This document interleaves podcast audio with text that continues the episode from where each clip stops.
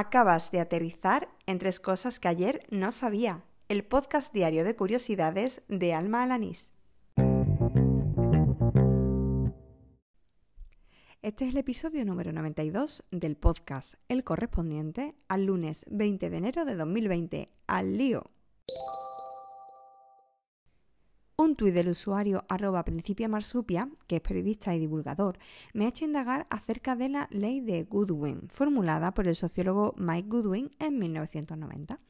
Goodwin se dio cuenta de que a medida eh, de que una discusión se alarga, es más probable que alguna de las personas que esté discutiendo establezca una comparación con Hitler o con el nazismo. Sí, seguramente ya estés pensando en algún ejemplo, igual que yo.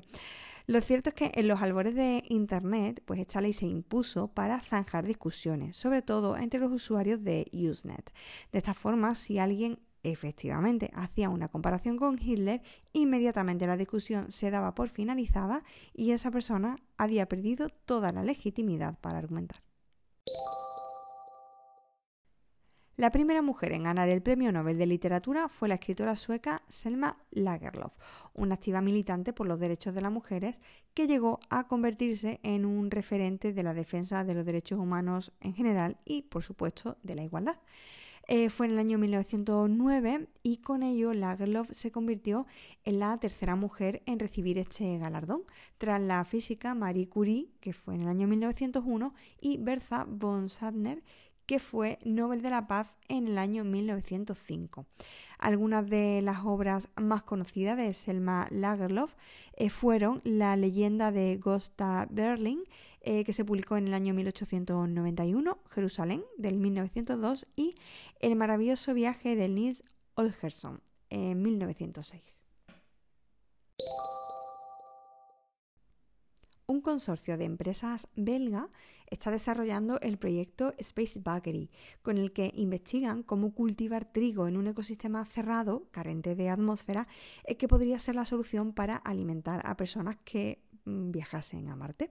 No obstante, el proyecto tiene también un objetivo mucho más inmediato, que es el de producir de forma más sostenible eh, y proporcionar una alimentación estable a quienes pues en estos momentos vivimos en la Tierra. Lo he descubierto gracias a la newsletter de Mixio y dejaré el enlace al reportaje completo en las notas del programa. Y así termina el episodio número 92 de Tres Cosas que ayer no sabía, el del lunes 20 de enero de 2020. Gracias por seguirme, por oír eh, diaria, semanalmente o como tú prefieras estos episodios. Y gracias también si alguna vez has dejado algún me gusta, review, valoración, comentario en las diferentes plataformas de podcasting. Si aún no lo has hecho, estás a tiempo, solo te va a llevar un minutito y a cambio pues me vas a dar mucha alegría y además puedes hacer que otras personas descubran este podcast. Como siempre digo, si quieres contactar conmigo de manera directa, la mejor forma es Twitter.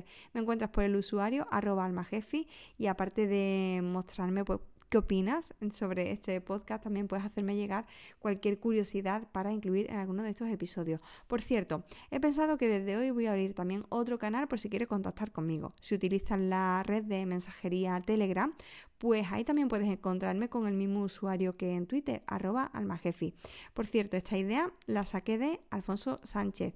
Él lo comenta precisamente en su podcast Probando, Probando. Siempre da la opción de contactar con él a través de Telegram. Y mira, pues a partir de hoy también la doy yo. Así que ahí lo tienes también. Nada más, te espero mañana martes. Hala, con Dios.